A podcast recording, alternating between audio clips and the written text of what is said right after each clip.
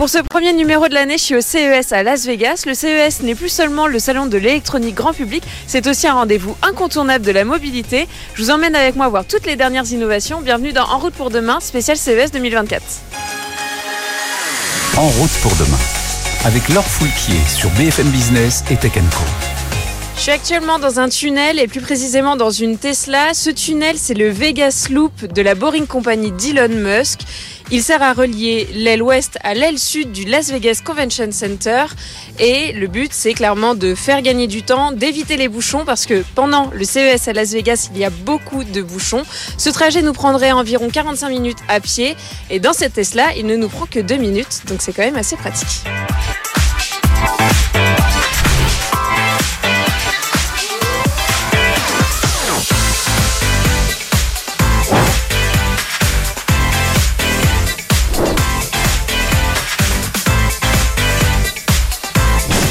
Je le disais, le CES c'est maintenant très largement un rendez-vous pour le monde automobile. C'est d'ailleurs dans ce domaine qu'on y voit les innovations souvent les plus dingues. Je suis ravie d'accueillir avec moi Anthony Morel pour en parler. Salut Anthony. Salut. Alors, moi je voudrais quand même commencer par la thématique phare de ce salon, c'est évidemment l'intelligence artificielle, comme l'année dernière.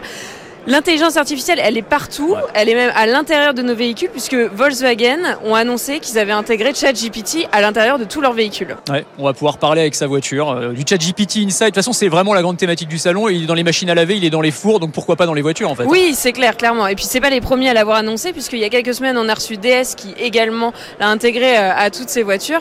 Euh, voilà, il y a aussi Mercedes qui a mis à jour son assistant virtuel MBUX, et maintenant ils ont intégré l'intelligence artificielle, mais alors c'est un système maison. Ils ont décidé de pas passer par ChatGPT. Ouais, c'est ça. En tout cas, ils disent que sur euh, les modèles définitifs, ce sera pas forcément euh, cette intelligence artificielle là. Et je trouve que c'est intéressant parce que moi, ça me fait toujours penser à K2000 en fait. Quand l'idée de parler avec sa voiture et la voiture te répond, il y a toujours ce côté très très futuriste.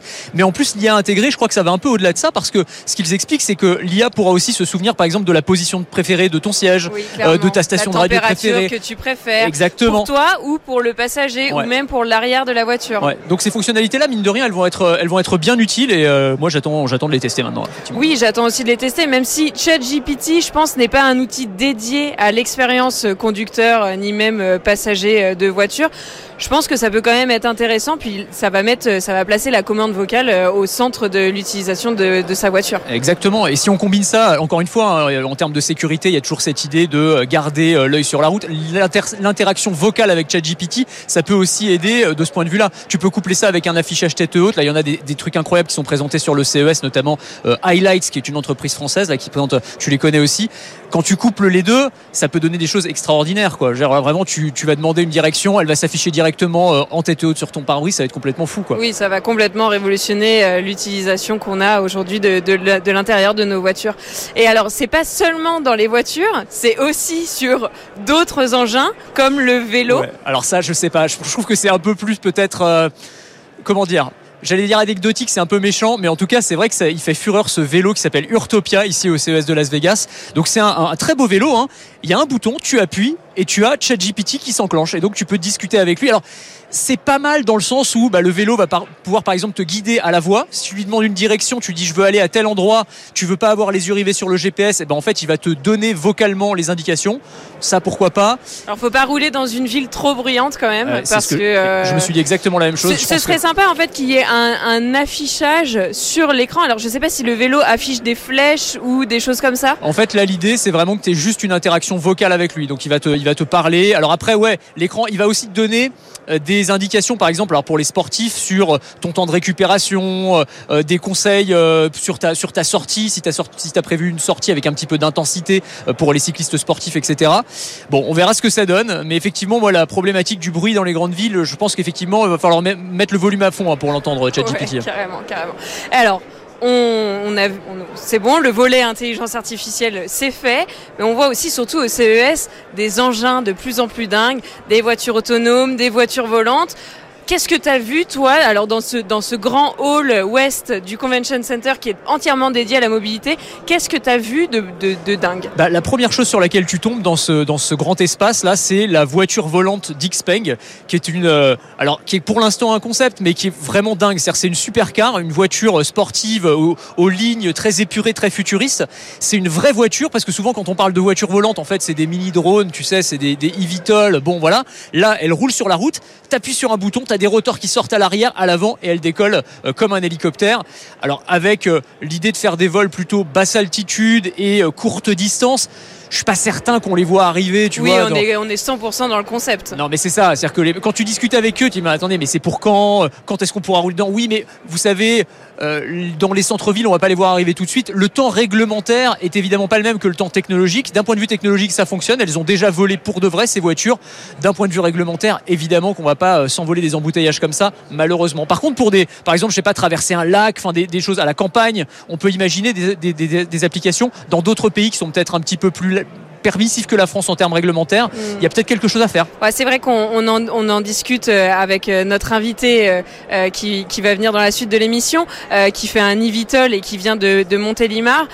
niveau réglementation, on n'y est clairement pas encore, même s'il y a beaucoup d'espoir et beaucoup d'attentes. Enfin, de l'attente en tout cas. Je ne sais pas s'il y en a beaucoup, mais il y a de l'attente parce qu'il y a quand même il y a un engouement autour de, de ces engins. On voit bien que ça attire euh, l'œil et que ça, ça, fait envie. Ça fait des années qu'on se dit que euh, bientôt on sera en voiture volante, mais j'ai quand même l'impression que c'est pas pour tout de suite. Hein. Non, puis c'est vraiment, j'allais dire, c'est presque une tarte à la crème ou une arlésienne sur ces grands salons technologiques au CES. Tous les ans, on nous présente une voiture volante qu'on voit d'ailleurs jamais voler euh, réellement, sachant aussi, alors l'autre problématique, hein, c'est que le prix sera complètement délirant. Ah bah, c'est vraiment là, disait plus cher qu'une Ferrari, quoi. Ouais, c'est ça, ouais, c'est ça, complètement.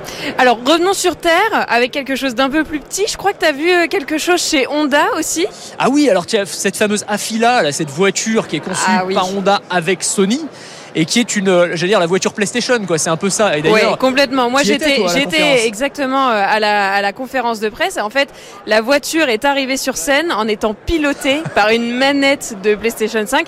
Alors c'est, c'est complètement euh, dans le, dans le, dans le concept. Hein, évidemment, on ne pourra pas piloter cette voiture avec une manette. C'est dommage. On pourra, c'est voilà, c'était juste pour la petite démonstration, pour faire l'effet waouh de l'arrivée de cette voiture sur la scène. Mais alors cette voiture, elle a été présentée pour la première première fois l'année dernière au CES. Euh, c'est une voiture qui est complètement euh, dédiée au divertissement. Hein. Tu as des écrans partout, à l'avant, à l'arrière. Tu as un énorme tableau de bord rempli d'écrans. Tu as même, euh, as même des petits écrans euh, sur le capot qui sont dédiés au divertissement. Euh, clairement, l'idée, c'est de, c'est de pouvoir conduire, enfin, de laisser la conduite autonome guider la voiture pendant que toi, tu regardes tranquillement ton, petit, ton petit film, ta petite série, ou même que tu joues, parce que tu peux aussi jouer à Fortnite dans la voiture. Ils l'ont annoncé. Si Sony, j'espère qu'on peut jouer dans la voiture parce que sinon, euh, quel est l'intérêt? Mais c'est de alors c'est de l'autonomie, mais je crois que c'est entre guillemets que du niveau 3 encore. Hein. On n'est pas sur du, euh, on n'est pas sur de la vraie, vraie, vraie autonomie. Euh, mais c'est vrai que c'est intéressant parce que très longtemps on a dit que les voitures c'était des smartphones sur roues et c'est vrai, ou des ordinateurs sur roues. C'est en train de devenir des consoles sur roues. Ah bah là oui, clairement. Avec l'autonomie de la voiture, il va falloir trouver des moyens de se divertir évidemment, de, de, faire autre chose pendant qu'on n'est pas en train de conduire. Et évidemment Sony a tout, toute sa place là-dedans. Alors après, est-ce que ça va, qu'est-ce que ça va donner d'un point de vue commercial je sais pas. Alors pour l'instant, il n'y a pas de date euh, ni de prix. On est, euh, on est encore, je pense, dans le concept. Hein. on ne sait même pas si ça verra le, le, jour. Euh, bientôt et même un jour. Donc bon, mais mais elle est elle est sympa cette voiture. Ça fait partie aussi de ces petits effets waouh du CES de Las Vegas, de ces grands salons technologiques. Moi je me souviens l'an dernier, tu sais la Volkswagen avec qui changeait de couleur, caméléon, etc. C'est tu vois ça sur le salon tu sais jamais si ce sera, enfin d'un point de vue industriel, est-ce que ça a du sens de sortir ça en réalité euh, d'une année à une autre, ça fait toujours son petit effet, et puis passer le CES, plus personne n'en parle. Euh, Mais peut-être que certaines de ces briques technologiques, en revanche, seront intégrées dans d'autres modèles. Ça, c'est aussi une possibilité, quoi. Complètement. Alors chez Honda aussi, ce que je voulais dire, c'est le, petit moto compacto. Euh, ah voilà, le cette espèce de, de petit vélo qui se plie. Alors tu as l'impression qu'au début c'est une c'est une table parce que c'est un carré blanc, et puis quand tu le déplies, en fait, tu te rends compte que c'est un espèce de, de vélo trottinette, je sais pas vélo, trottinette, scooter. En fait, on sait même pas trop dire quoi. C'est une sorte de véhicule un peu hybride. ça ressemble à une table, t'as raison, ou à une valise. Mmh. Et puis tu sors le guidon, la selle, les roues, et tu te retrouves. Alors, enfin, j'allais dire, t'as l'air quand même un peu ridicule, hein, faut être honnête. on est très très bas, mais ça, mais ça fait le job. C'est-à-dire que tu es à 25 km heure euh, sur une piste cyclable, ça passe pourquoi pas Moi, je me vois pas forcément sur ce truc-là. euh, Alors il paraît que c'est très lourd en plus. alors ouais, alors après tu peux peut-être le tirer derrière toi comme une valise, ah, tu oui, vois, c'est aussi ça. Et après, tu peux le ranger facilement. Ça, c'est vrai que c'est pas mal. Tu arrives au boulot, tu le mets à côté du bureau. Ça, c'est pas mal. Mais bon, euh, ça fait là aussi partie de ces véhicules euh, un peu hybrides qu'on voit un petit peu partout au CES. Alors moi aussi ce que j'ai vu euh, qui est assez sympa c'est la moto de Verge Motorcycle, la TS Ultra. Belle. Donc clairement si Tesla faisait une moto ce serait celle-ci. Carrément. Euh, T'as six caméras autour qui permettent de complètement modéliser l'environnement autour d'elle. Et en fait, alors, elle a pas l'autopilote, hein, parce que bon, ce serait quand même un petit peu dangereux, mais elle a une assistance à la conduite qui est quand même assez évoluée. C'est-à-dire que si tu, euh, tu, tu, tu roules et qu'un danger, un obstacle vient se mettre, euh, intervient à côté de toi, devant toi, la moto peut se mettre à accélérer ou à freiner Ah ouais en fonction de, de, pour éviter le danger. Donc, euh, elle, elle est quand même pas mal cette moto. Bon, elle, elle coûte, elle coûte quand même assez cher, hein, 54 880 euros. Ah bah écoutez, c'est une paille. La- le, Donc- prix, le prix de la technologie, on va dire ça comme oui, ça. hein. voilà, c'est ça. Mais elle est Ouais. quand même assez sympa. Le fondateur est à Monaco, donc c'est pas très loin de, pas très loin de chez nous.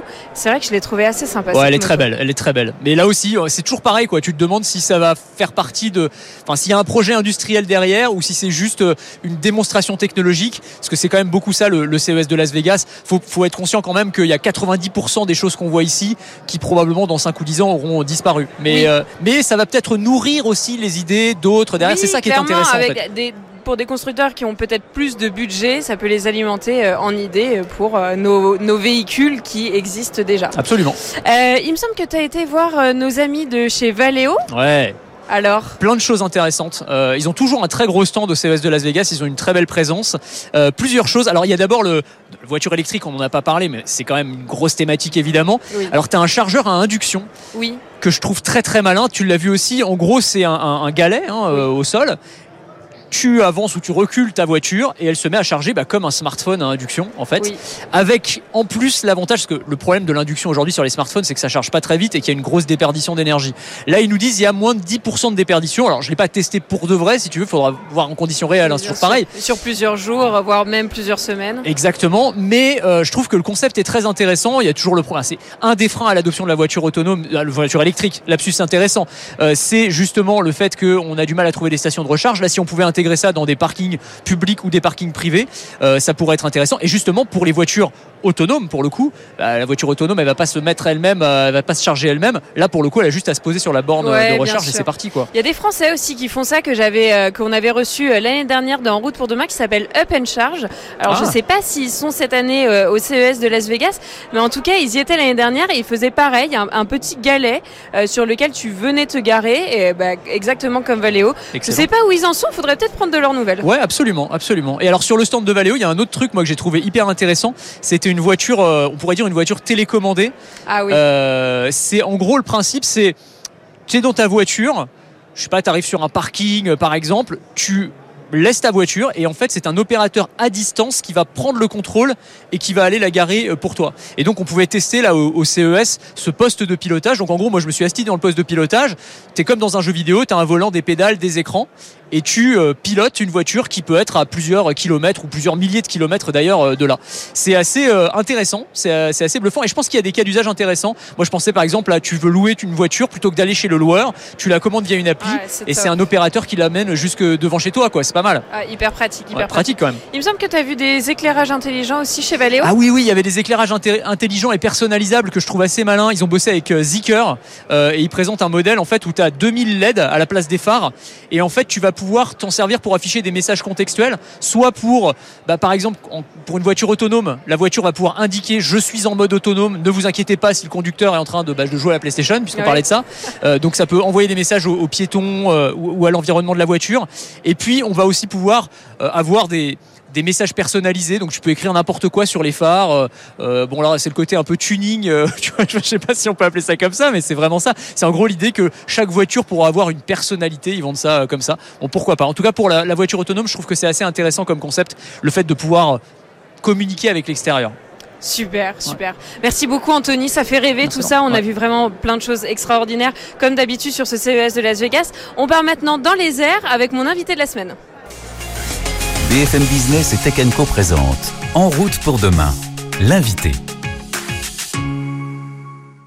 Ici, on est à l'Eureka Park dans l'antre de la French Tech et on y a croisé un petit engin étonnant, enfin un gros engin, parce que clairement, on ne peut pas le louper.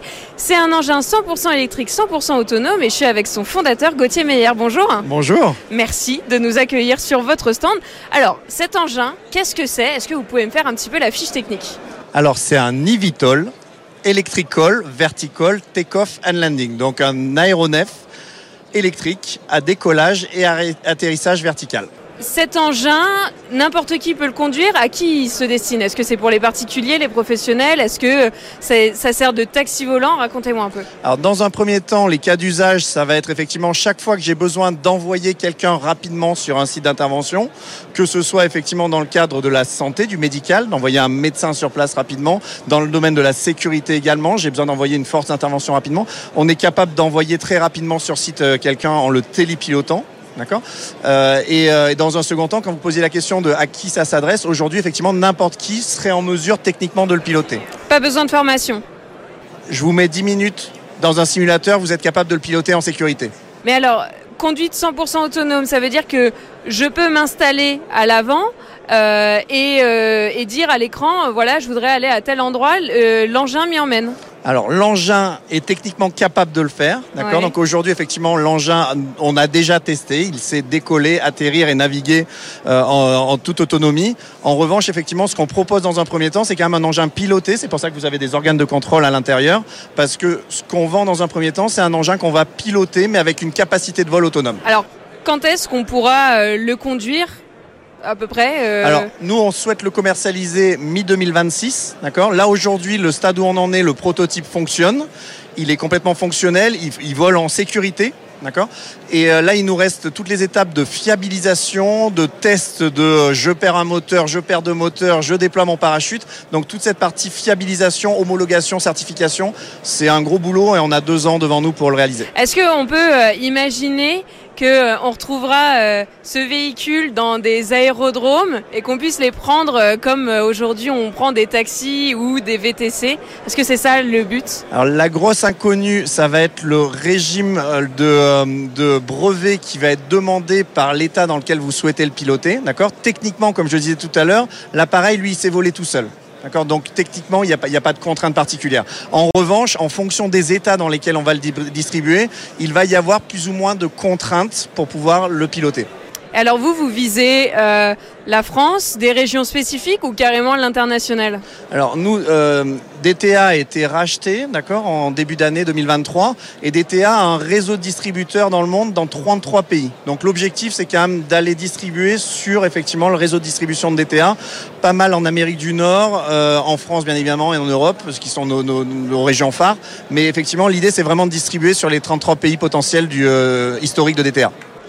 Et est-ce que vous pensez qu'il y a vraiment une demande pour se déplacer dans les airs? Est-ce que vous pensez que c'est imminent le moment où on quittera nos voitures sur Terre pour se déplacer dans le ciel?